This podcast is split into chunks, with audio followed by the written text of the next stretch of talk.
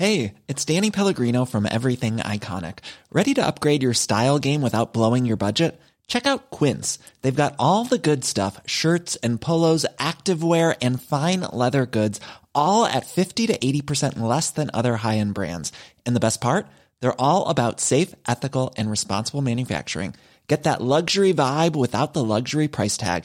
Hit up quince.com slash upgrade for free shipping and 365 day returns on your next order. That's quince.com slash upgrade.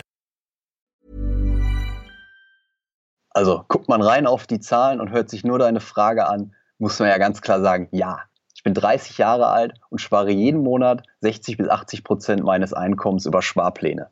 Aber geht man etwas tiefer, muss ich eher so sagen, jein. Man muss natürlich auch beachten, bei diesen 60 bis 80 Prozent meines Einkommens meine ich mit meinem Einkommen auch wirklich Gesamteinkommen. Das besteht dann aus Dividendeneinnahmen, Nebenjobs, Rückzahlungen, Sachen, die ich auf eBay Kleinanzeigen verkaufe und klar mein normales Gehalt.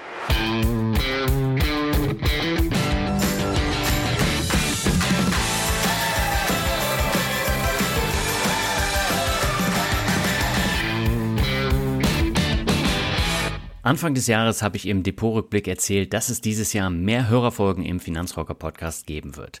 In der heutigen Folge habe ich nun schon das dritte Hörerinterview in diesem Jahr und damit heiße ich dich herzlich willkommen zur Folge 210. Mein Name ist Daniel Kort und ich habe heute meinen langjährigen Hörer Marius zu Gast. Er hat mich im Dezember angeschrieben, weil sich sein Vermögen sehr positiv über die letzten Jahre entwickelt hat. Wie so oft liegt das nicht nur an der Börse, sondern hat einige andere Hebel. Zum einen hat Marius viel in seine berufliche Entwicklung investiert und ist mit 30 in einer Führungsposition angekommen. Anstatt jetzt das Gehaltsplus für Lifestyle auszugeben, spart er zum anderen monatlich einen Großteil seines Gehalts in ETFs. Wo Marius hingegen nicht spart, ist beim Thema Reisen, weil er dort für seine persönliche Entwicklung sehr viel mitnehmen kann. Seine ganze Geschichte erzählt er heute im Hörerinterview und damit würde ich sagen, genug der Vorrede, gehen wir ab zum Interview. Meine Leitung geht heute in das Ruhrgebiet zu meinem Hörer Marius. Mit ihm möchte ich über Hebel im Vermögensaufbau, hohe Sparpläne und Humankapital sprechen. Erstmal aber herzlich willkommen im Finanzrocker Podcast Marius. Ja, hallo Daniel, freut mich heute hier zu sein. Lange dein Hörer und jetzt bin ich da. ja, mich freut es sehr. Ähm, wie lange hörst du denn schon den Finanzrocker Podcast? Also auf jeden Fall ein paar Jahre, wahrscheinlich so 2017, 2018 das erste Mal gehört, als mein Chef mich darauf aufmerksam gemacht hat.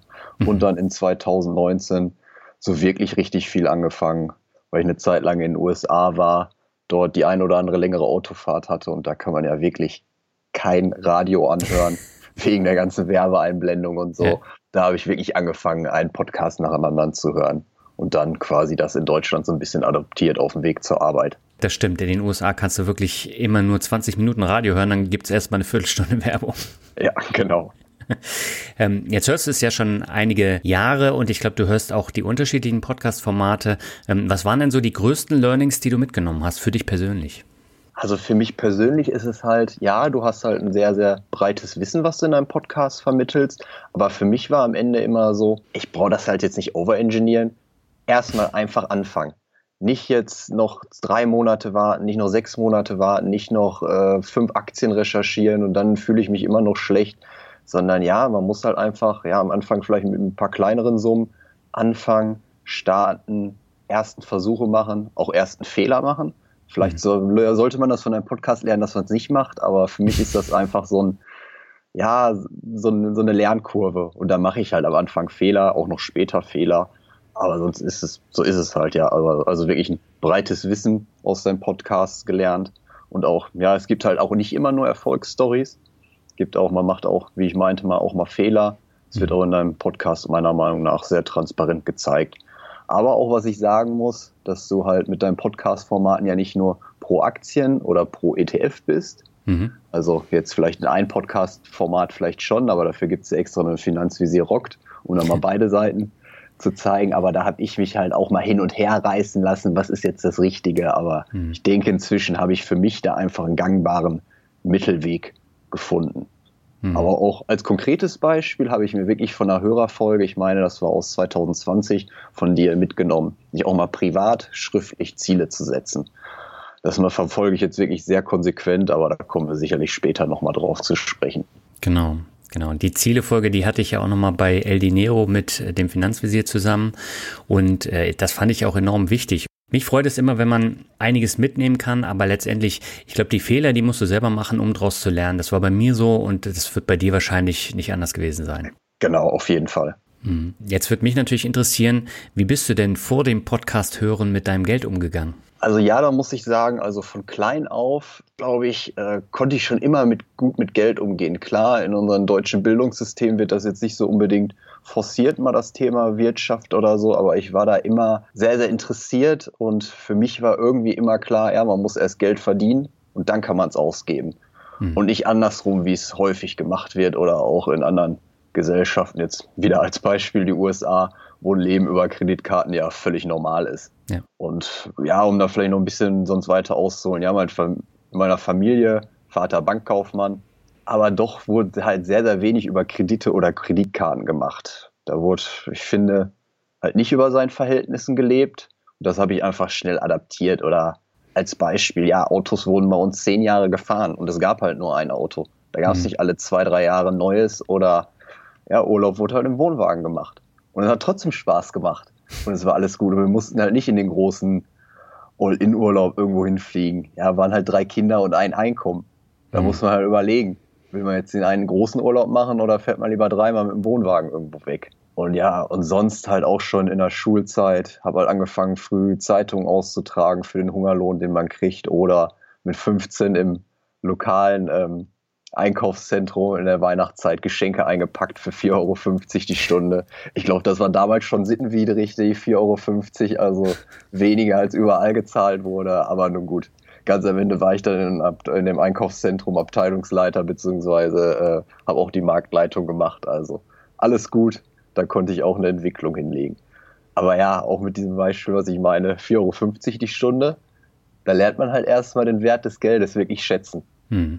Ja. Und dann, ja klar, Studium, nebenbei weitergejobbt. Jo, Studium fertig, erster Job.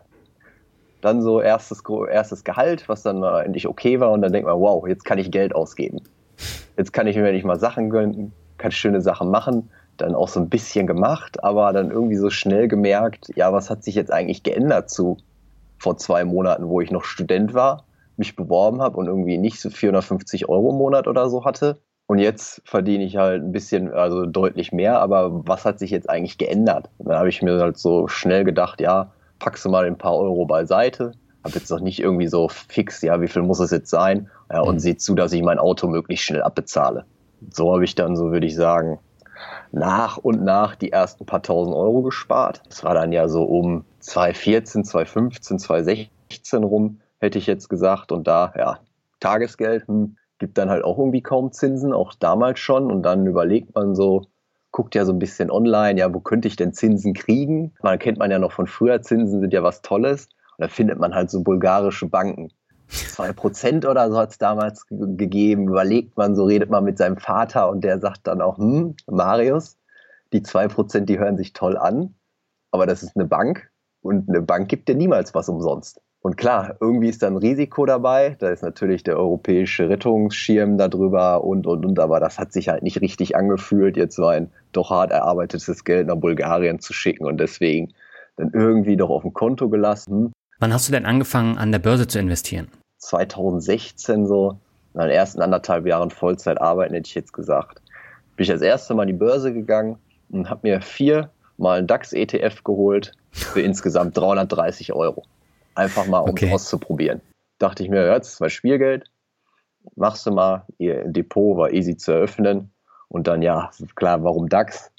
Ja, es war halt einfach am naheliegendsten. Ne? Deutsche Unternehmen kennt man, da kann ich ja jetzt nicht so viel falsch machen, muss ja jetzt nichts Exotisches sein, man muss ja nicht direkt anfangen zu zocken. Mhm. Ja, und äh, dann so als, dann als nächstes so, man liest dann ja so ein bisschen, lernt man das Wort Dividende. Klar kennt man vorher, aber dann so Dividende, hm.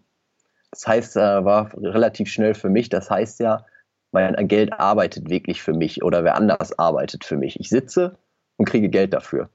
Das fand ich halt mhm. was Tolles. Und dann, ja, guckt man so, guckt so nach Dividendenaktien, Dividendenaristokraten, habt so, hat so ein paar schöne Charts und so ein paar Listen. Ja, jetzt sortiere ich mal die Liste nach Dividendenrendite und guck so ein paar tolle Unternehmen, die man mal gehört hat und, und die man für sinnvoll hält und sagt sich, jo, die zahlt sich ja irgendwann von selbst ab, mache ich mal. Dann habe ich halt immer so ein mhm. paar Euro Spielgeld genommen und mal so ein bisschen investiert, dann so ein bisschen Münchner Rück, war ganz interessant. Total, ja, super Dividendenrendite. Dann ja, Daimler, auch gute Dividendenrendite und Mercedes, das ist was Tolles. Dann ATT, jo, als amerikanisches Unternehmen, Dividendenaristokrat kennt man. Ja, und dann auch Pro7 Sat 1. Da kommt ja Kohle ohne Ende raus. Das ist super. Ja, Pro7 Sat 1 sollte mich dann auch noch lange negativ begleiten, als Negativbeispiel, was man da halt für schöne Fehler macht. Mhm. Bei den anderen hat es dann irgendwie doch hingehauen. Ja, bis auf total, die habe ich schnell wieder verkauft, als mir klar wurde, dass da doch noch mal deutlich was an Steuern abgeht. Aber die anderen das ist Unternehmen. Frankreich, ne? Ja, genau. Die mhm. anderen Unternehmen halte ich heute noch und damit bin ich eigentlich relativ glücklich. Pro7 Sat 1 war dann eher so jahrelang so hm, einfach so ein negatives Mahnmal mit einem deutlichen Minus im äh, Depot, um mir auch mal aufzuzeigen, jo, man sollte vielleicht nicht nur nach einer Kennzahl sortieren und da dann sein Geld reinstecken. Mhm. Aber wenn ich mir jetzt so deinen Weg angucke, so diesen Dividendenfehler, den haben ja sehr, sehr viele gemacht. Vor allen Dingen, dass sie dann eben auf die Höhe der Dividenden achten und eben nicht äh, auf, auf andere Punkte. Und das macht sich ja dann relativ schnell bemerkbar, ob das nun am Kurs ist oder ähm, dass dann der Dividendenabschlag kommt. Ich weiß nicht, ob du das vorher gewusst hast. Ähm, das sind ja immer so Sachen, die lernt man dann erst später kennen. Oder eben das mit der Steuer aus dem Ausland. Ja, genau. Teils wusste ich, teils wusste ich es nicht. Aber wie ich schon meinte am Anfang, das war eher Spielgeld. Also habe ich wirklich angefangen, ich kaufe mal eine Aktie Münchner Rück. Klar, die hat damals schon, lass mich lügen, 160 Euro oder so das Stück gekostet. Aber mhm. da waren, ja klar, die Kaufkosten waren jenseits von Gut und Böse. Aber für mich war das erstmal mal kaufen, bisschen liegen lassen mal Monat und wie fühlt sich das an? Gucke ich jetzt täglich drauf? Werde ich jetzt wirklich unruhig, wenn einfach mal 5% oder mal 10% runtergeht? Oder fühlt sich das okay für mich an? Da war mhm. relativ schnell, ja, das fühlt sich okay an. Bis ja, wenn es natürlich nach oben geht, gut, boah, mach, ich habe alles richtig, ich habe die super Entscheidung getroffen, aber muss man abwarten und das war für mich so okay, das, das ist eine Geldanlage, mit der ich ruhig schlafen kann. Und ja. da habe ich dann halt angefangen, so, hm, das ist ein bisschen mehr und habe dann wirklich immer so 2000 Euro angespart und habe mir davon dann quasi eine Position geholt oder halt die, die Einzelaktien, die ich hatte, halt bis auf 2000 Euro aufgestockt und habe mir gesagt, das ist eine, das ist eine Größe, wo ich mir sage, da habe ich Skin in the Game, da habe ich Interesse am Unternehmen und das passt dann schon. Und mhm. da habe ich ja den, diesen Weg bestreiten und mein damaliger Chef war da auch sehr, sehr aktiv in diesem Thema. Der hatte mir auch quasi deinen Podcast empfohlen und alles und hat mir da noch so ein bisschen so einen kleinen Boost gegeben, da weiterzumachen. Der hat mir jetzt auch absichtlich keine konkreten Aktienempfehlungen gegeben, hat auch gesagt, jo, die Fehler, die musst du alle machen. Da muss man durch, macht die Fehler aber mit möglichst wenig Geld und nicht gehe jetzt direkt all in. Und da habe ich halt nach und nach Gas gegeben. War dann halt auch so, ja, Dividenden sind toll, aber dann halt immer so ein bisschen, hm, das negative Beispiel pro 7 Sat 1, das ging ja, glaube glaub ich, schon relativ schnell abwärts. Ja. Und deswegen bin ich halt irgendwann in so einen europäischen Dividenden-ETF gegangen und da so ein bisschen hängen geblieben und sehr, sehr lange da investiert rückblickend, ja, habe ich auch mit diesen europäischen Dividenden-ETF viel Rendite wahrscheinlich liegen lassen, weil da halt einfach viele Banken drin sind, Versicherer und, und, und. Aber nun gut, ich freue mich jedes Mal, wenn die Dividende noch kommt, halte es weiterhin. Und das ist einfach, finde ich, den Weg, den man gehen muss. Ja, wenn ich mir jetzt so deinen äh, Verlauf angucke, du erstellst ja auch deine Ziele. Mhm. Und an deinem Beispiel kann man sehr gut erkennen, dass äh, die wichtigste Investition wirklich das Humankapital ist. Ähm, und man merkt es eben sehr genau anhand deiner Zielliste, da sprechen wir gleich nochmal drüber. Aber wann hast du tatsächlich gemerkt, dass Humankapital so ein großer Hebel ist? Hier muss ich auch erstmal sagen, Investition ins Humankapital hört sich ja erstmal an als wie, oder wie ich brauche Geld. Ich muss Geld in die Hand nehmen, um zu investieren. Aber da sage ja. ich direkt, das ist ja völliger Quatsch. Weil eine Investition kann ja auch Zeit und aber auch Risiko sein, was man eingeht. Mhm.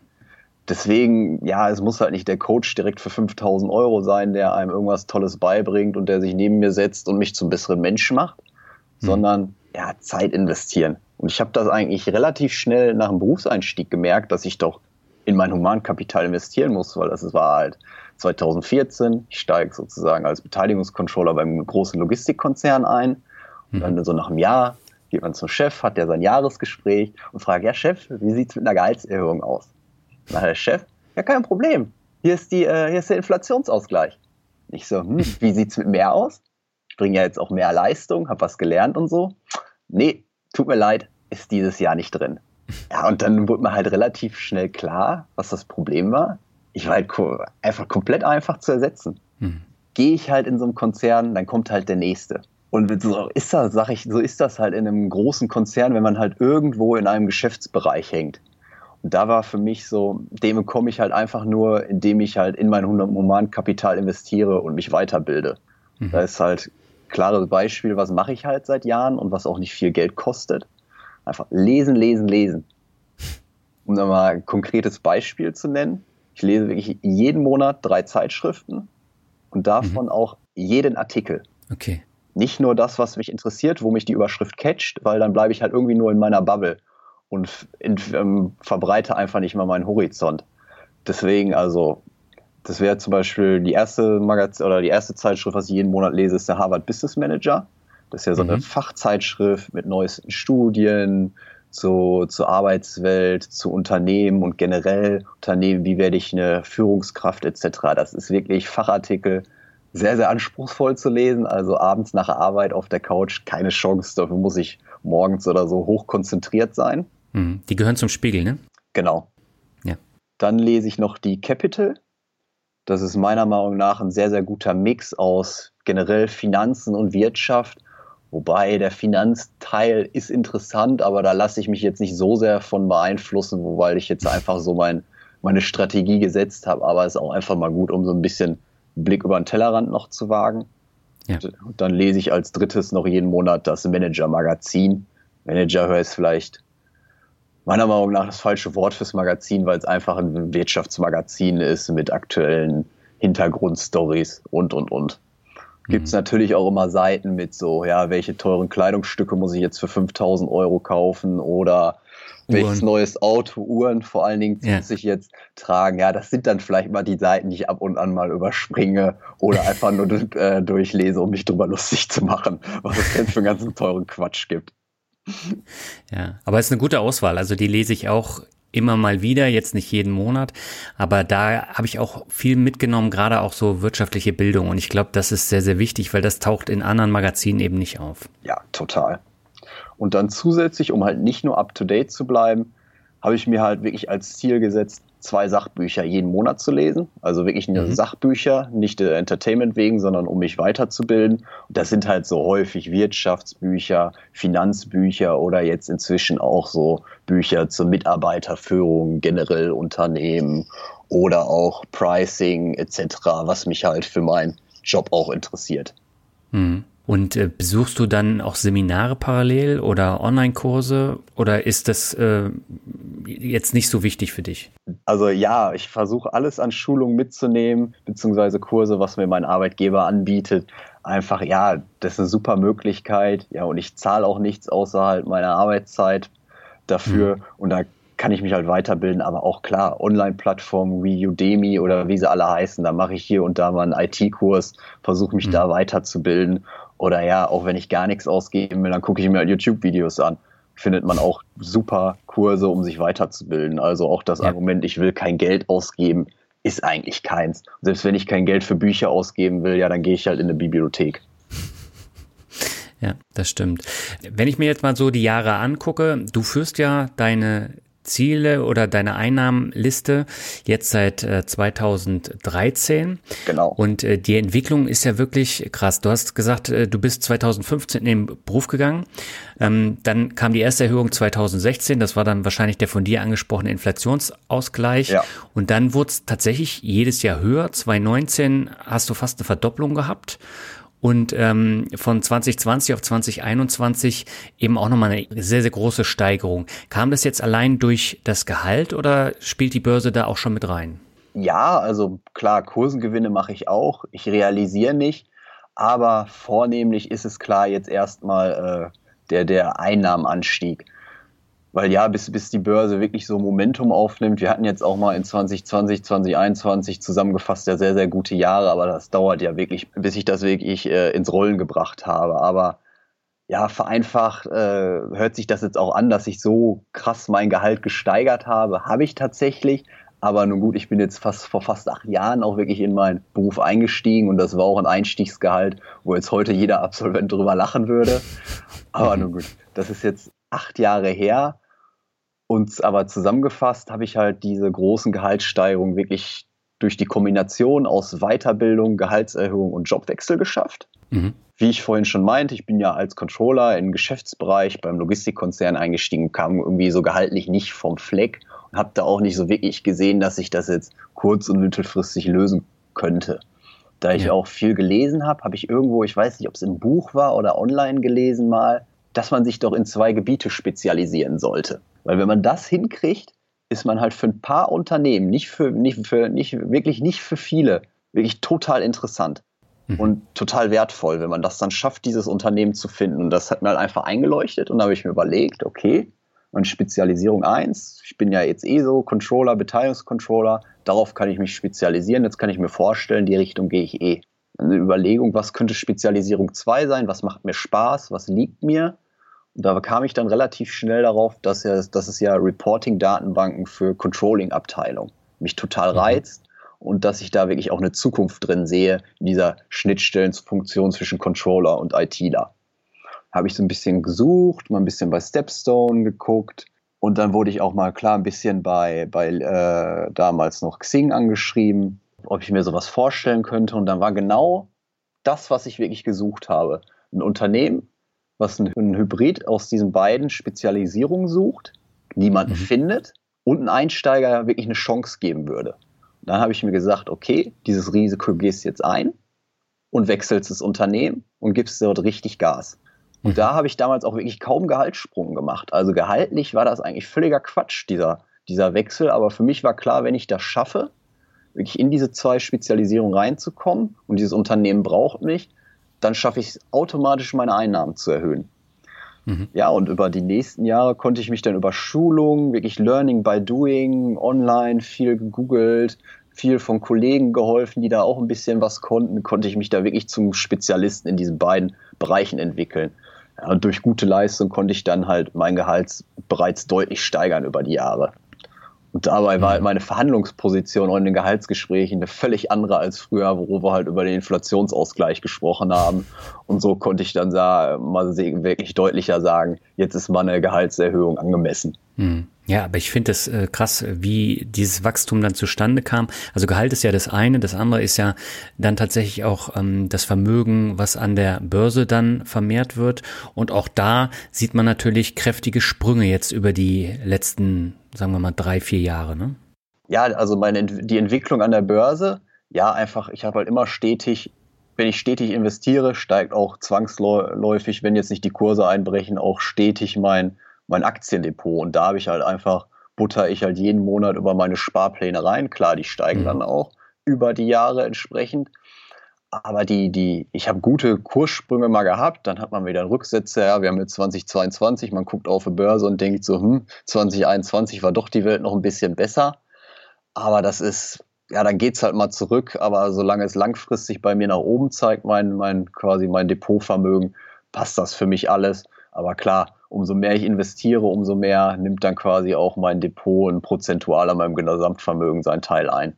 Mhm. Ähm, was würdest du denn sagen, was war denn der größte Hebel äh, für den Vermögensaufbau bei dir? Also du hast ja eben schon gesagt, äh, du bildest dich weiter, du hast Gehaltserhöhungen bekommen, du hast den Job gewechselt, ja. du hast an der Börse investiert. Was würdest du sagen, was war der größte Hebel? Der größte Hebel war dann am Endeffekt meine Sparquote, mhm. dass ich es geschafft habe, kontinuierlich meine Einnahmen zu erhöhen, aber dass ich halt nicht immer quasi dann direkt das äh, gibt es ein schönes Wort für der Lifestyle-Inflation verfallen bin, dass ich im gleichen Maße sozusagen meine Ausgaben direkt steigere. Ja, dann habe ja. ich halt Lebensstandard gewonnen, aber in meinem Vermögen oder an der Börse kommt davon halt 0 Euro an. Das war sozusagen mein größter Hebel, gleichzeitige, also bei einer, bei einer Einnahmensteigerung einfach meine Ausgaben konstant gelassen und dadurch steigt einfach automatisch meine Sparquote jeden Monat an.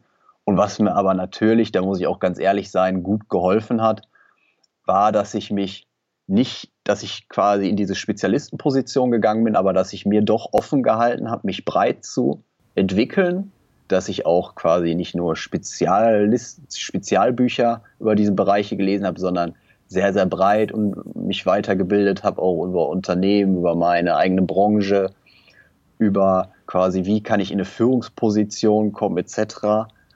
Und da muss ich jetzt auch ehrlich sagen, war ich wirklich zur richtigen Zeit am richtigen Ort und mhm. konnte jetzt, habe dann vor sechs Monaten die Chance bekommen, sozusagen die Abteilungsleitung des Konzerncontrollings zu übernehmen. Die Herausforderung habe ich dann auch gerne angenommen. Und jetzt kann ich, kann ich halt ein Team von fünf Leuten führen und bin jetzt auf einmal fachlich halt in einer komplett anderen Rolle. Immer noch sozusagen in der gleichen Abteilung, aber jetzt geht es halt wirklich um Mitarbeiterführung etc. Und jetzt kann ich halt wirklich sagen, nach sechs Monaten, ich habe meinen absoluten Traumjob gefunden, bin glücklicher denn je mit mhm. der Position. Aber ja, natürlich hat sich das auch nochmal in einem kleinen Gehaltssprung bemerkbar gemacht.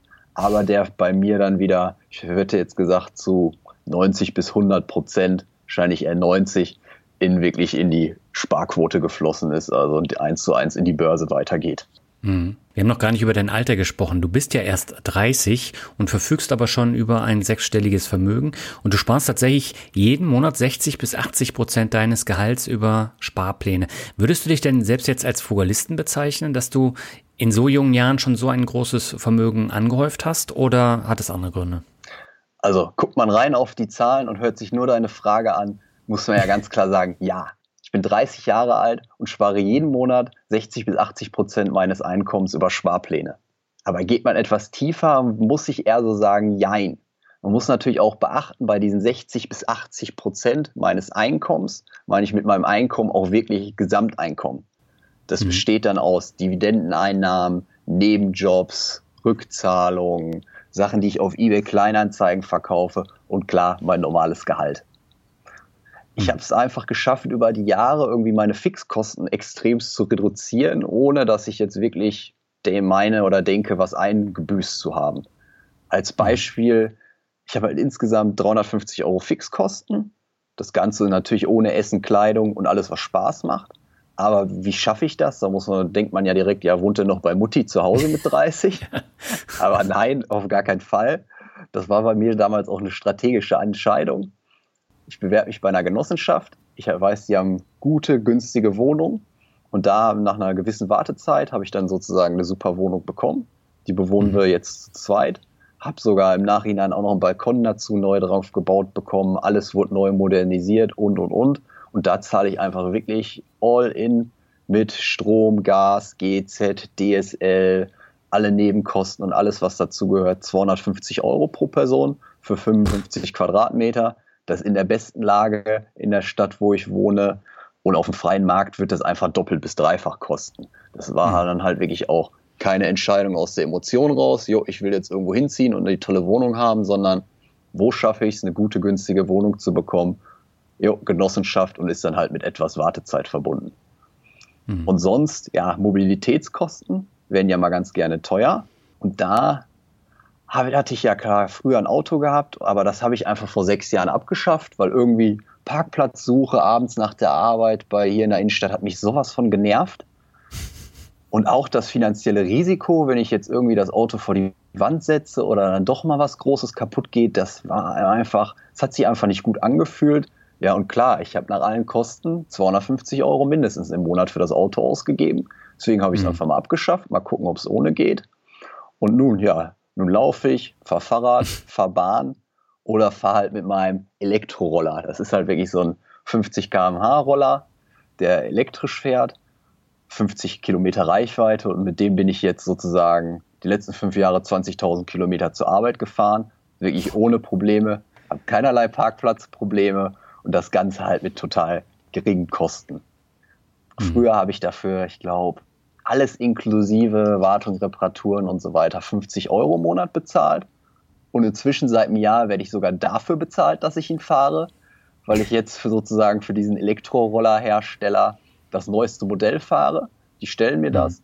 Und andere Leute können sozusagen bei mir Probefahrten machen. Die können das online ganz einfach über ein Tool buchen. Und wenn die dann auch noch kaufen, kriege ich sogar noch eine Provision dafür. Das heißt, ich okay. habe es wirklich geschafft, aus einer regelmäßigen Ausgabe eine Einnahme zu machen. Ich habe es einfach mal umgedreht und für mich hat sich eigentlich nichts verändert, bis auf dass ich ein neues und besseres Modell fahre. Okay. Du hast eben Nebenjobs angesprochen. Was machst du ähm, parallel? Das ist wirklich, äh, ja genau, das ist, das ist sozusagen mein Nebenjob, dieses, dieses Rollerfahrten anbieten, wobei sich das zeitlich komplex flexibel ist und wie ich gerade Zeit habe und aber auch einen netten kleinen Nebenverdienst ist. Und durch, ich sage jetzt mal, durch, durch quasi diese geringen Fixkosten, die ja wirklich ein Witz sind. Also wahrscheinlich gibt es nicht viele in Deutschland, die so geringe Nebenkosten haben und im Beruf stehen und nicht mehr zu Hause wohnen und kein Eigentum bewohnen. Mhm. Habe ich einfach einen riesen Betrag zur freien Verfügung, wo ich, wenn ich wollte, jeden Monat neu entscheiden könnte, was mache ich jetzt. Und aber als zusätzliche Einnahmen, du sprachst ja gerade an, so Nebenjobs, ja, ich nehme auch einfach gerne alles mit, was irgendwie geht. Ich habe da auch so ein Händchen für. Als Beispiel einfach mal, was einfach total viele nicht wissen. Ich werde was man einfach machen kann. Ich werde halt nicht krank, beziehungsweise kaum krank. Also habe ich mich mal ein bisschen informiert. Es gibt bei Krankenkassen Tarif, dass wenn man nicht krank wird, kriege ich jetzt anhand meiner Beiträge, die ich zahle, 600 Euro jedes Jahr zurück, wenn ich wirklich nur zur Vorsorge gehe, zum Zahnarzt und impfen, aber nicht, mhm. weil ich jetzt irgendwie eine Grippe habe oder so, kriege ich 600 Euro im Jahr wieder. Die, mhm. die schaffe ich fast jedes Jahr mitzunehmen, muss ich dann versteuern, gehe ein paar Euro, Euro Steuern ab. Oder zum Beispiel beim Visa-Startup bin ich sozusagen ein äh, freier Berater.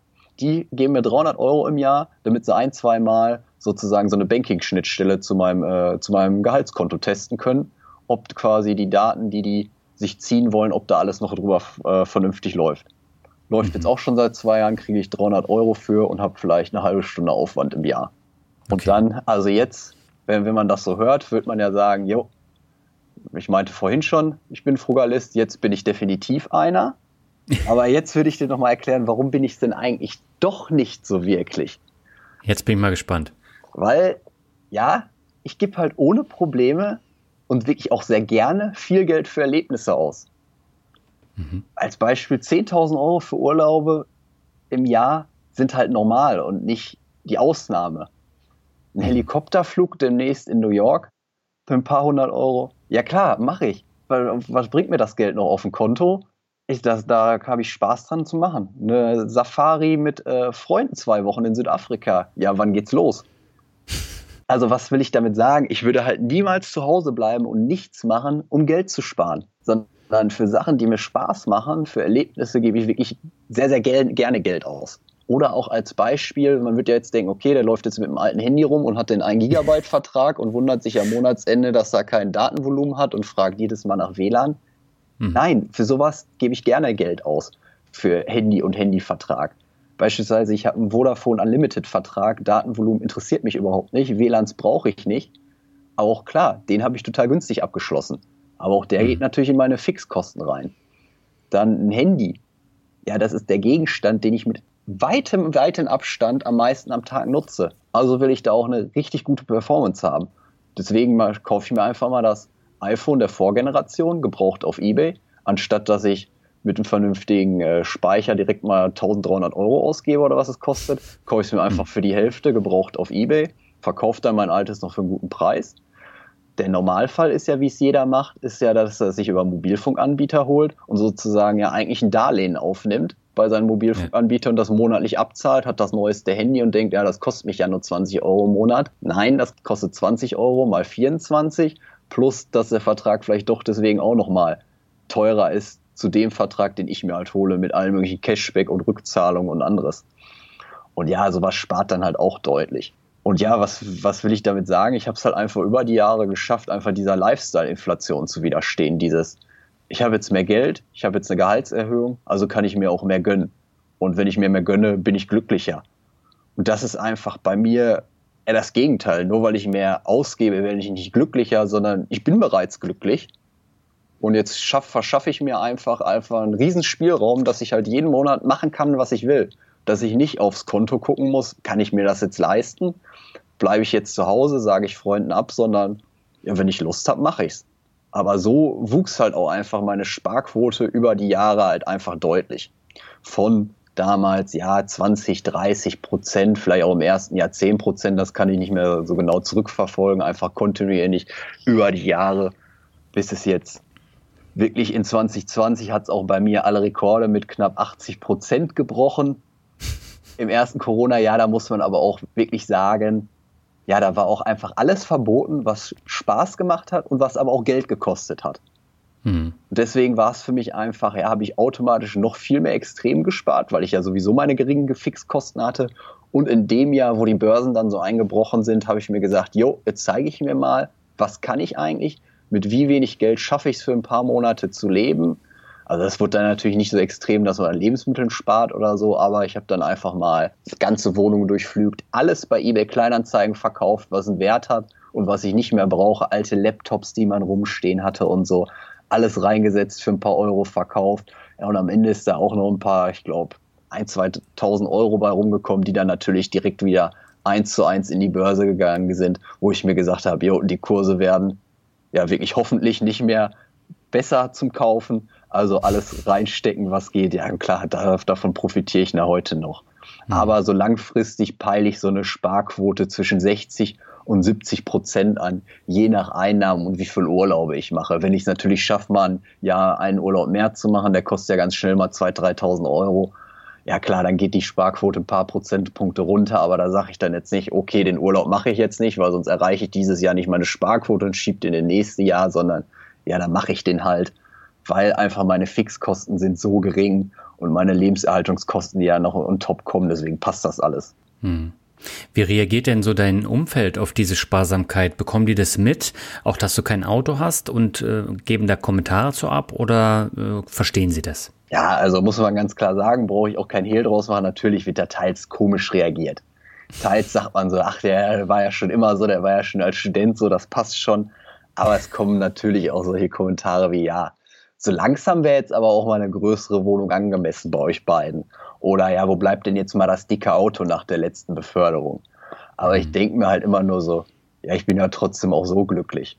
Ja. Wobei es dann natürlich auch viele gibt, die sehen dann halt, ja, der macht ja einen Traumurlaub nach dem anderen. Das will ich auch gerne machen. Und dann kommt natürlich immer die Frage, ja, warum können die Leute das eigentlich nicht selber für sich?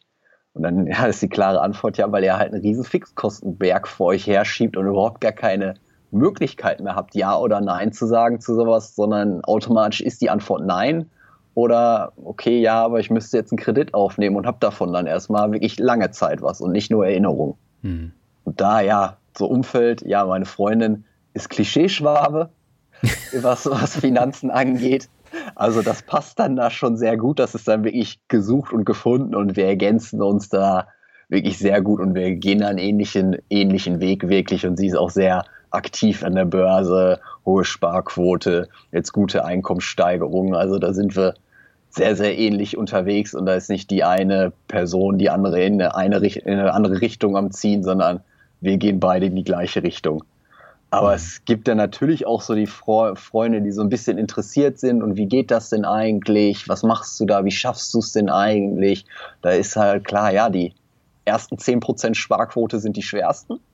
Danach mhm. muss ich ehrlich sagen, dann läuft es einfach irgendwann, wenn man das richtige Mindset gefunden hat. Aber wenn man halt nicht bereit ist, diesen Schritt Richtung 10% Sparquote zu machen und mit beispielsweise, ja, jetzt macht man halt mal ein Haushaltsbuch für drei Monate und schreibt sich auf, wofür man wirklich sein Geld ausgibt, um da mal anzusetzen. Wenn man dazu nicht bereit ist, ja, dann wird es halt auch nichts und dann kann ich auch nicht helfen. Aber es gibt natürlich auch Freunde, die das halt richtig gut finden und mich dafür natürlich auch so ein bisschen bewundern. Mhm. Du hast vorhin die Hörerfolge mit Sebastian angesprochen. Sebastian hatte ja das oder hat es immer noch das ambitionierte Ziel, mit 40 möchte er Millionär sein. Ähm, hast du auch solche Ziele?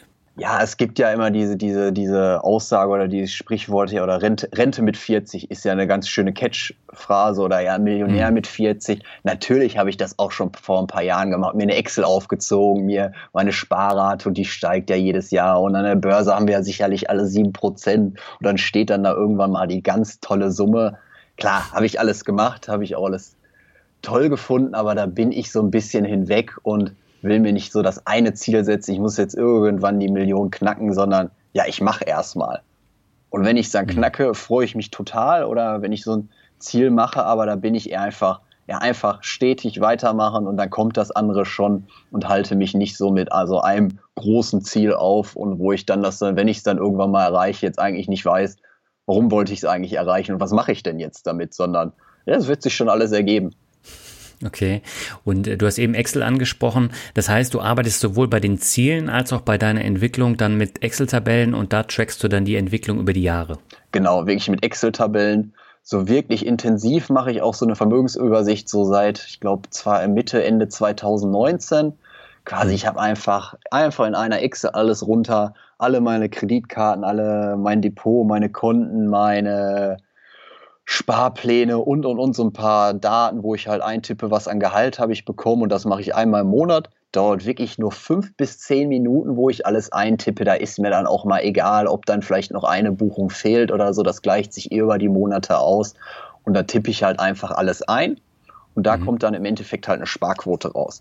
Ich könnte es halt auch von der anderen Seite machen, beispielsweise mit Haushaltsbuch, mit Apps, wo ich jeden Monat alles eintrage, was ich ausgebe, aber das ist mir einfach zu viel Aufwand es wird mich dann doch irgendwie zu sehr einschränken, deswegen mache ich es halt über die indirekte Methode. Klar, da fehlen dann immer mal ein paar Euro, da weicht dann auch mal was ab, da schwankt auch mal was, aber über den Monatsverlauf, über die ganzen Monate passt das schon sehr gut und ich merke, wie viel Geld ich eigentlich wirklich ausgebe, wo verdiene ich mein Geld, wo mache ich Börsengewinne, wo kriege ich Dividenden und so weiter.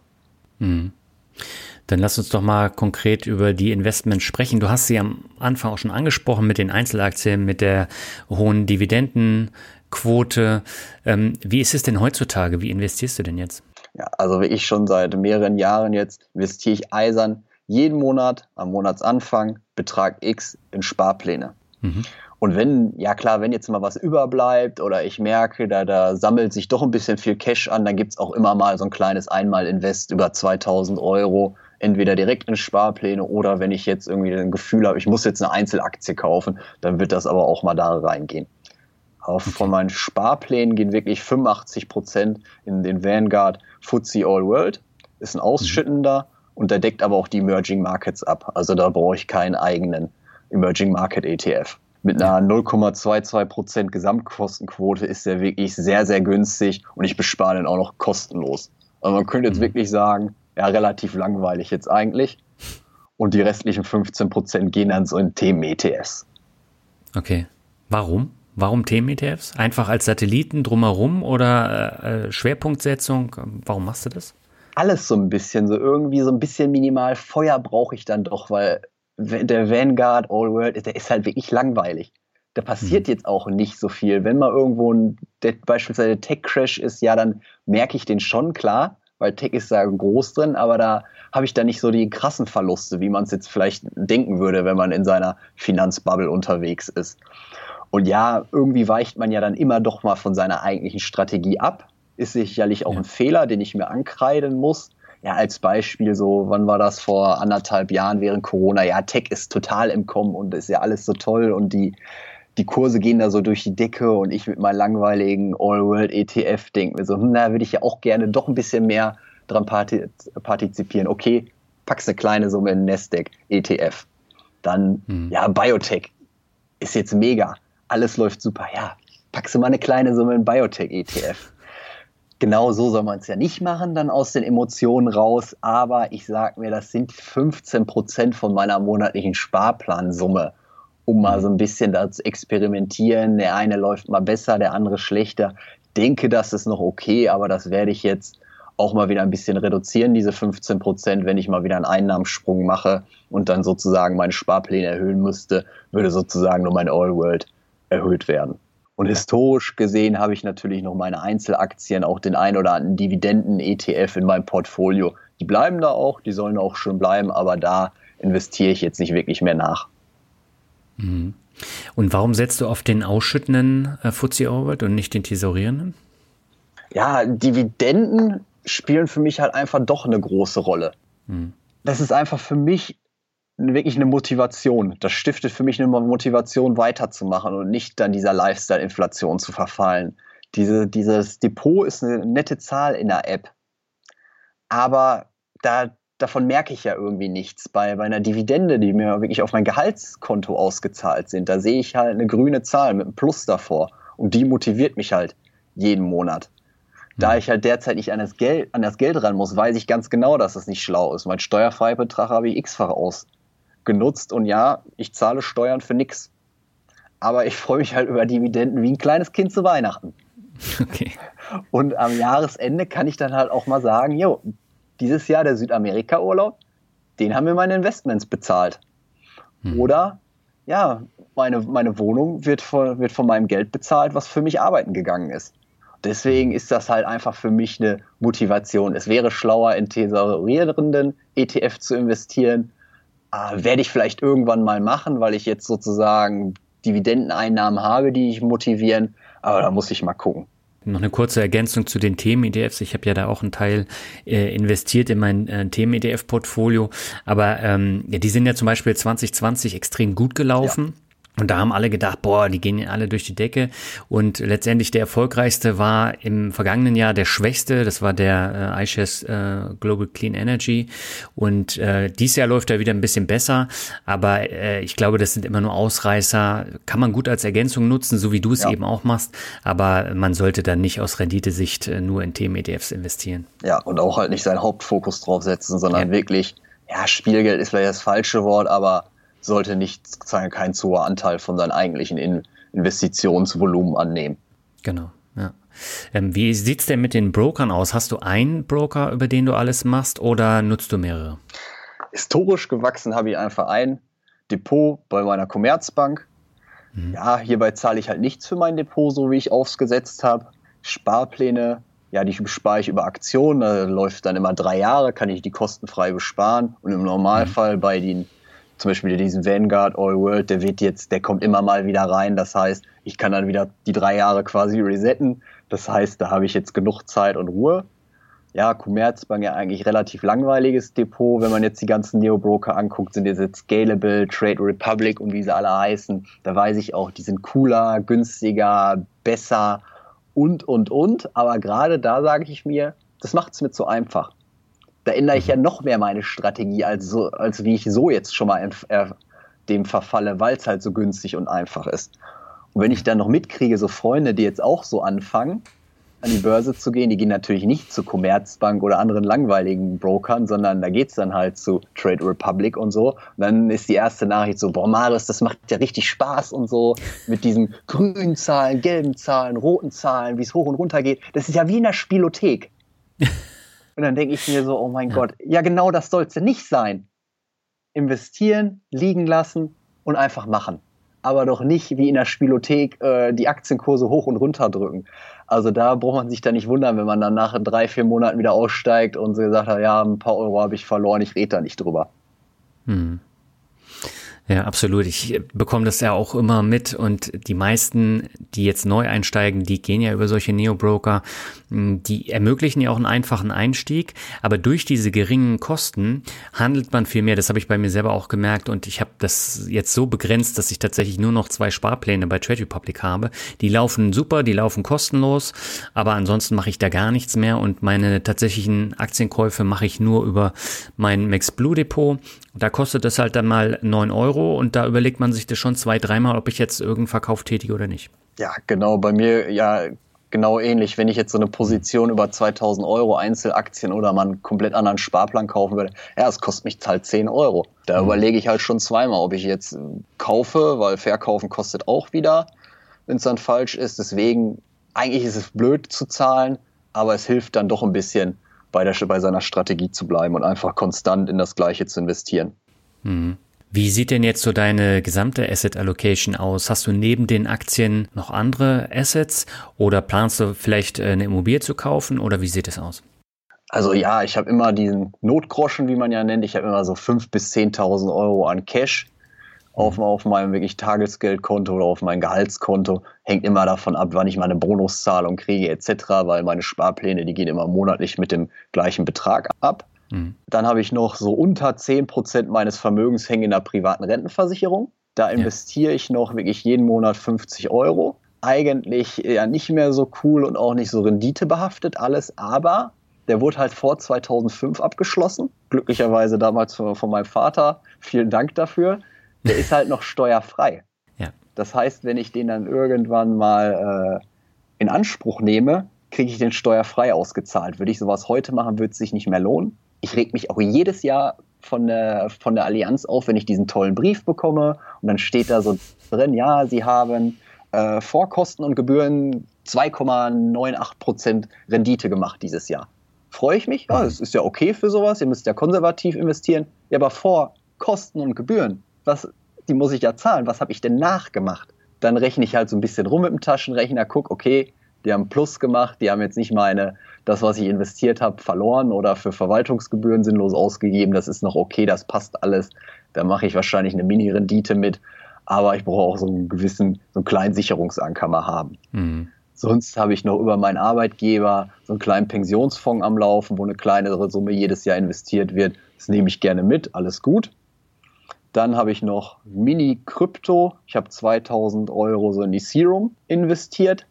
Witzige Story, da habe ich auch nicht so wirklich aktiv investiert, sondern ich habe aktiv gemeint. Das war in 2017, wo das so ein Trend war, oh, man kann selber meinen und so. Habe ich mir wirklich vier Grafikkarten gekauft, mir ein kleines Rig gebaut da, und dann quasi Ethereum gemeint. Ein paar Monate ging das gut.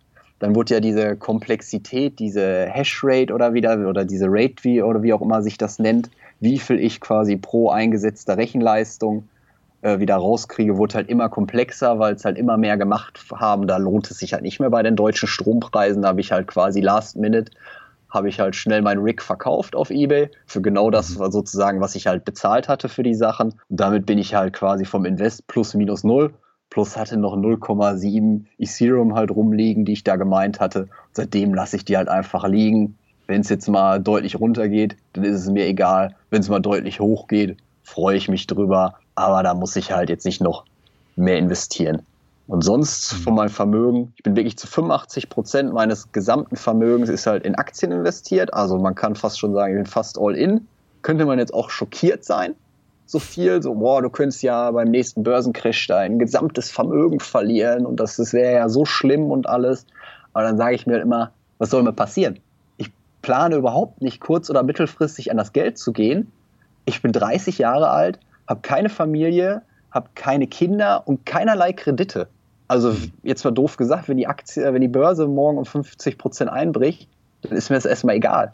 Dann schlafe ich nicht unruhig, dann ist das halt so. Dann weiß ich, wenn ich auf alle auf Langfristgrafen gucke, wenn die Welt jetzt nicht eine völlig andere ist als die letzten 100 Jahre, werden die Börsen wieder anziehen und nach einer Zeit wird das wieder okay aussehen. Und solange ich nicht jetzt kurzfristig an das Geld ran muss, passt das alles. Mhm. Ja, aber das Wichtigste ist ja, dass du gut damit schlafen kannst, ja. weil ansonsten wird es natürlich irgendwann zum Problem, gerade wenn die Kurse jetzt mal 30, 40 Prozent äh, runtergehen.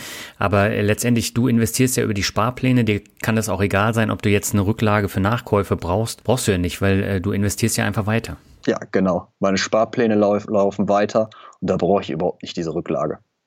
Mhm. Und hast du dir denn jetzt äh, Zukunftsziele gesetzt für die nächsten fünf bis zehn Jahre? Ja, auf jeden Fall habe ich so lange und kurzfristige Ziele. Ist es wirklich, aber mein Hauptziel ist es einfach halt glücklich zu sein mit dem, was ich mache und mhm. frei in meinen Entscheidungen zu sein. Da habe ich so als Extrembeispiel habe ich wirklich, dass mir mein Geld als Fuck you Money dient. Halt, wenn mich morgen jetzt wirklich alles nerven würde, Arbeit und so, ich sehe da kein Weiterkommen und sage mir so, das macht alles keinen Sinn mehr, dann sage ich mir, okay, ich gehe jetzt nicht unbedingt fürs Geld arbeiten, dann kündige ich einfach und wenn ich will, bin ich jetzt erstmal ein paar Jahre in Thailand am Strand. Klar, ich mache es nicht, aber ich könnte es. Und das ist halt einfach so ein Mindset, dass ich halt frei leben kann. Dieses Thema Sabbatical vom anderen Ort aus arbeiten wird sicherlich mal kommen. Das Thema, mein Traum ist es halt mal von Bali aus zu arbeiten oder von Singapur und und und. Da gibt mir aber halt diese, diese finanzielle Pulse halt eine ganz andere Freiheit, dass ich auch unbezahlten Urlaub oder oder oder nehmen könnte.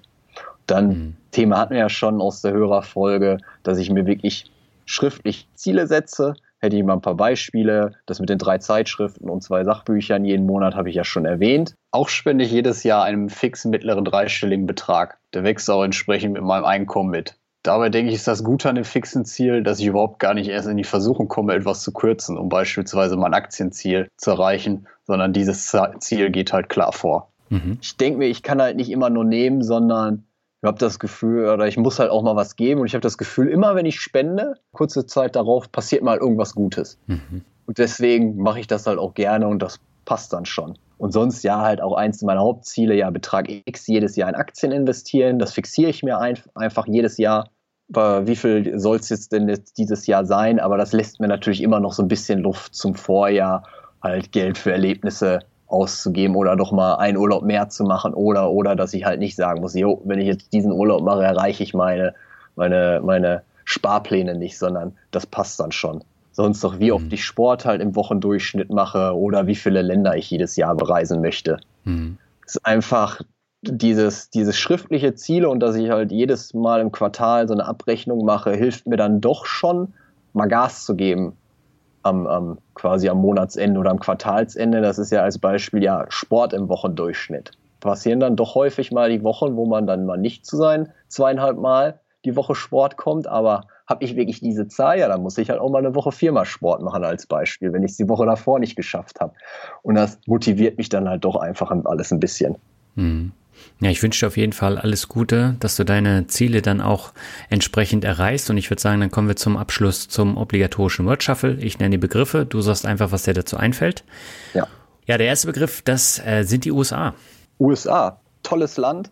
Hatte auch mein, mein Auslandsjahr in äh, quasi in der 11. Klasse gemacht in Texas. Da sehr, sehr viel gelernt. Sehr, sehr interessante Kultur, sehr, sehr divers ja, hm. tolles Land. Da kommt natürlich auch ein hoher Teil der Wertschöpfung unserer Aktien her.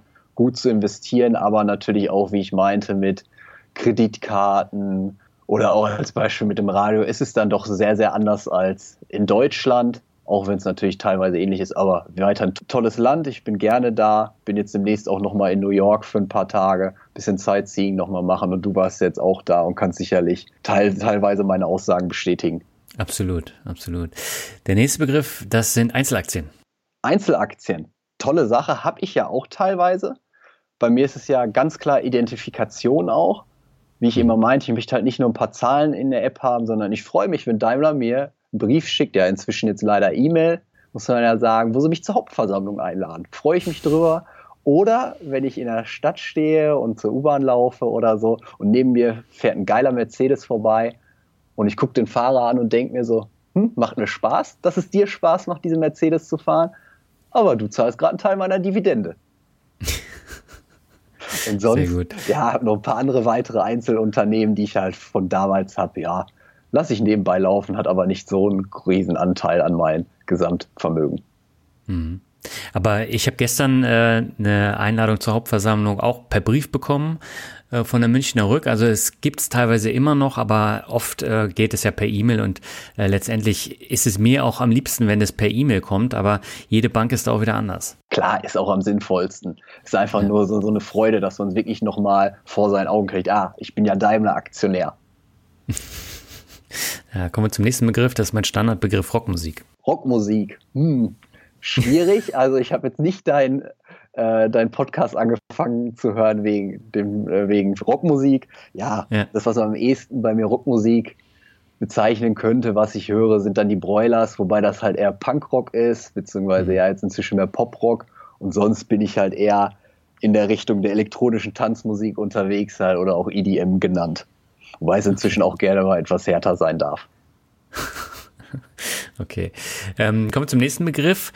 Das ist dein äh, Hauptsparziel und zwar Wengert ist der Begriff. Wengert, toller Anbieter. Habe ich auch irgendwann mal in einem meiner Finanzbücher gelesen mit so einem amerikanischen Fokus. Ja, die schaffen es halt einfach, ETFs möglichst günstig anzubieten für die Masse und ja, deswegen bespare ich die halt ganz gerne. Und klar, es muss halt nicht immer BlackRock sein, um BlackRock noch größer zu machen. Klar, Vanguard ist jetzt auch kein Almosenverein oder sonst was. Mhm. Die sind auch sehr, sehr groß, aber man muss jetzt nicht unbedingt immer den größten noch größer machen. Deswegen investiere ich auch ganz gerne in Vanguard-ETFs. Mhm. Ist auch eine gute Einstellung. Kommen wir zum nächsten Begriff. Das ist bestes Sachbuch. Bestes Sachbuch. Gute Frage. Lass mich mal kurz überlegen. Gibt es denn eins, was dich ja. nachhaltig jetzt ähm, beeinflusst und beeindruckt hat? Ja, da habe ich auch schon, ich glaube sogar öfters gelesen. Das heißt auf Englisch ähm, uh, How to Win Friends and Influence People von Dale Carnegie. Auf Deutsch, mhm. wie man Freunde gewinnt. Hört sich jetzt wieder ganz, ganz komisch an, aber das ist einfach ein Alltime-Klassiker, wie man im Leben agieren sollte, dass man einfach mal nett zu Leute ist. Dieses Influence hört sich vielleicht auch sehr negativ an, sondern das ist einfach, ja, wie schafft man seine Ziele auch zu erreichen und meistens einfach durch Nettigkeit zu läuten. Also das kann ich einfach empfehlen, Alltime-Klassiker mal einfach mal zu lesen. Hm. Ja, kann ich absolut unterstreichen. Ich habe es gehört und äh, das ist ein Buch, was man sich ja auch häufiger anhören kann, so wie du es eben auch gemacht hast. Ja. ja. Der nächste Begriff ist Minimalismus. Minimalismus.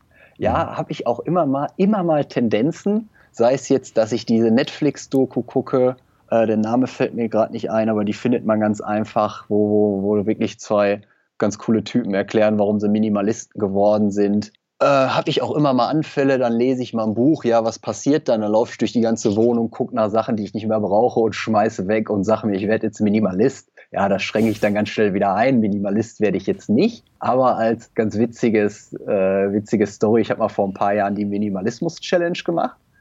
Das ist sozusagen, an Tag 1 äh, schmeiße ich einen Gegenstand weg, an Tag 2 zwei, Gegen zwei Gegenstände, an Tag 3 drei Gegenstände, das Ganze einen Monat lang. Mhm. Am Anfang ist das ganz einfach an den letzten Tagen, wo man dann ja, an Tag 2020 Sachen wegwirft, an Tag 21, 21, ja, dann verhandelt man auf einmal mit, mit sich selbst, ob jetzt nicht äh, die Wäscheklammern, die man wegwirft, ob das jetzt ein Teil ist oder ob das zehn Teile sind. Also es wird dann am Ende richtig hart.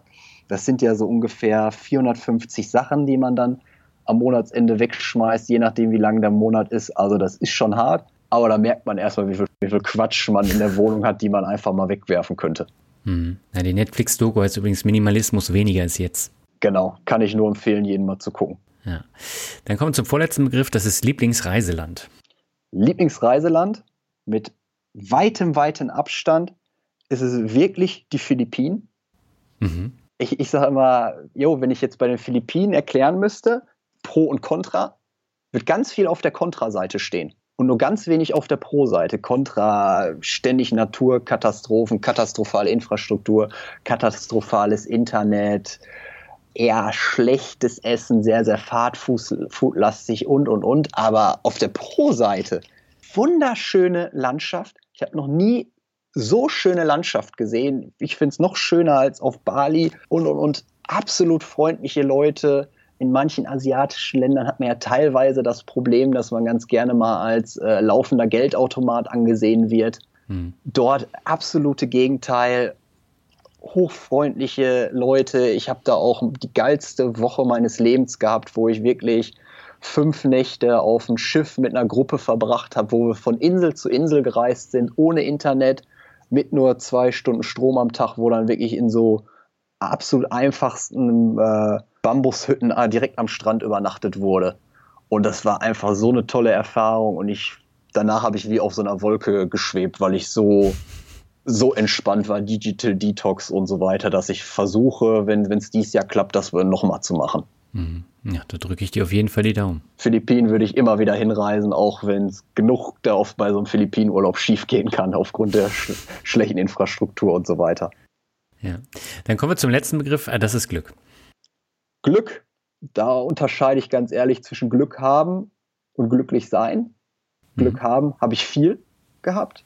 Es fängt ja schon an mit meiner Geburt, dass ich in Deutschland geboren bin, bei einer stabilen Familie. Das hätte auch ganz, ganz anders sein können. Also das vergisst man ja häufig als Deutscher, wie gut es einem eigentlich im internationalen Vergleich geht. Auch, dass ich ein Studienfach damals gewählt habe, was mir wirklich liegt und dass ich jetzt ein, sozusagen meinen Traumjob gefunden habe und natürlich dass ich da sozusagen der, am richtigen Ort und Stelle war. Dann der andere Teil quasi vom, von Glück ist bei mir ja glücklich sein. Ich würde sagen, ich bin total glücklicher Mensch. Ich bin einfach glücklich mit meinem Leben. Ich weiß zu schätzen das, was ich habe und das, was ich nicht habe. Und ich sage mir immer nur, ja, es könnte wirklich nur besser werden, wenn ich meinen Job vom Strand aus machen könnte. Muss man wirklich sagen, Deutschland finde ich ein tolles Land, aber mit dem Wetter und mit einem guten Meer, da hat es uns leider nicht so gut getroffen. ja, wobei äh, wir haben ja äh, schöne äh, Küstenabschnitte, aber da ist das Wetter dann dementsprechend bescheiden. Also wenn ja. ich jetzt so aus dem Fenster gucke, ähm, da ist es tatsächlich auf den Philippinen oder anderswo deutlich angenehmer. Ja, das stimmt, aber dafür hat Deutschland natürlich auch sehr, sehr viele andere Vorteile. Ja, absolut, absolut. Marius, ich danke dir sehr herzlich für das interessante Interview und wünsche dir alles Gute. Gerne, ich habe zu danken. Danke, Daniel. Ja, soweit das interessante Interview mit Marius. Mir persönlich hat die Geschichte von Marius wieder gezeigt, dass der Fokus bei der Vermögensentwicklung nicht auf der Börse liegen sollte, sondern in ganz anderen Bereichen. Die Börse ist am Ende dann der langfristige Renditekicker. Ich glaube, ich kann es gar nicht oft genug sagen, denn diese ganzen schnell reich werden Stories sind in den meisten Fällen nur Geschichten von Schaufelverkäufern, die mit der Sehnsucht unzufriedener Menschen ihren Reichtum erzählen. Und leider fallen immer noch sehr viele genau darauf rein. Und äh, deswegen sehe ich solche Hörerfolgen als sehr wichtig an und hoffe, dass du einiges mitnehmen konntest. Abseits von dem Get Rich Quick. Die nächste Hörerfolge mit einem ganz anderen Fokus kommt dann im Juni. Dann habe ich eine Hörerin zu Gast die ich auch schon länger kenne. Und äh, jetzt habe ich zum Ende noch zwei Bewertungen. Die erste stammt von Hans Kunde und er schreibt, hat sich wirklich gelohnt. Diesen Podcast verfolge ich schon seit Jahren mit sehr großem Interesse. Die letzte Ausgabe über den Roadtrip in die Staaten war besonders herausragend. Kompliment an den Autor, das hat auch meine Frau mitverfolgt. Tolle Arbeit, sehr sachlich und absolut informativ. Selten einen so guten Podcast gehört. Ich habe die Ausgabe natürlich weiterempfohlen. Auch die Verbindung der Reiseerfahrung mit den Depotwerten war sehr aufschlussreich.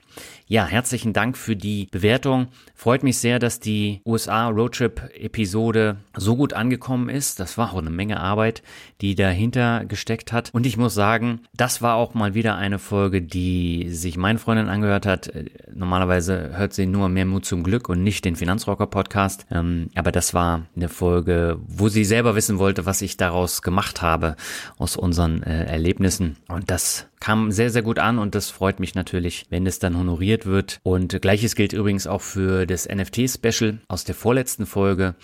Das war noch mehr Arbeit, äh, weil ich da ja auch noch fünf Gäste hatte und musste die ganze Story drumherum auch noch erzählen und schreiben. Und das war natürlich dann äh, noch ein größerer Aufwand.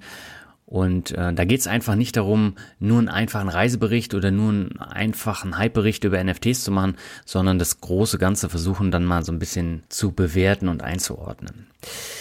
Ja, und die nächste Bewertung stammt vom Monchi Haha. Er oder sie schreibt, Top Podcast. Vielen Dank, Daniel, für deine tolle Arbeit und den Input, den du mit uns teilst. Alle Folgen sind klasse, aber besonders die letzte über den USA-Trip hätte ich stundenlang weiterhören können. Mach bitte weiter so, ich freue mich auf jede Ausgabe. Ja, auch hier nochmal ein herzliches Dankeschön. Und die Folge war ja schon mit äh, fast zwei Stunden sehr, sehr lang. Und wenn dir da nicht langweilig geworden ist, freut mich das natürlich sehr. Und das war auch das größte Anliegen, was ich hatte. Deswegen habe ich auch so viel da reingepackt in diese Folge, damit es eben abwechslungsreich und nicht langweilig klingt. Aber das ist natürlich immer verbunden mit enorm viel Arbeit und manchmal weiß man da gar nicht bei den langen äh, Skripten, die man dann erstellt, äh, ob man schon irgendwas da drin hatte oder nicht. Und äh, der Faktor Zeit spielt da natürlich auch immer eine große Rolle. Also wie viel ähm, Zeit kann ich da investieren? Und äh, beide Folgen, also die USA-Folge und die NFT-Folge, waren wirklich auf Kante genäht, also wirklich kurz vor Veröffentlichung bin ich damit fertig geworden und grundsätzlich habe ich da immer ein Problem mit, wenn es so kurzfristig erst fertig wird, aber manchmal geht es einfach nicht anders, weil der Arbeitsaufwand dann doch gewaltig höher war als ursprünglich gedacht. Ja, vielen Dank auf jeden Fall nochmal für deine Bewertung. Wenn du über Apple Podcast den Finanzrocker Podcast hörst, freue ich mich weiterhin über neue Bewertungen und Anmerkungen zum Podcast. So hilfst du mir dabei, weiterhin sichtbar zu sein und mittlerweile kannst du auch bei Spotify Bewertungen abgeben. Die sind dann zwar ohne Text, aber ebenfalls sehr hilfreich. Und es wäre klasse, wenn du den Finanzrocker Podcast dort auch bewerten könntest. Damit bin ich am Ende dieser Folge angekommen. Vielen Dank fürs Hören und alles Gute. Bis zum nächsten Mal. Ciao.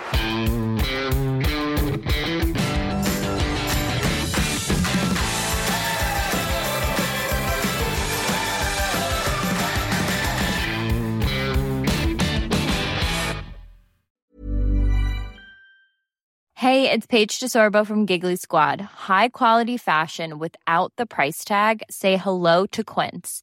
I'm snagging high-end essentials like cozy cashmere sweaters, sleek leather jackets, fine jewelry, and so much more. With Quince being 50 to 80% less than similar brands. And they partner with factories that prioritize safe, ethical, and responsible manufacturing. I love that. Luxury quality within reach. Go to quince.com slash style to get free shipping and 365 day returns on your next order. Quince.com slash style.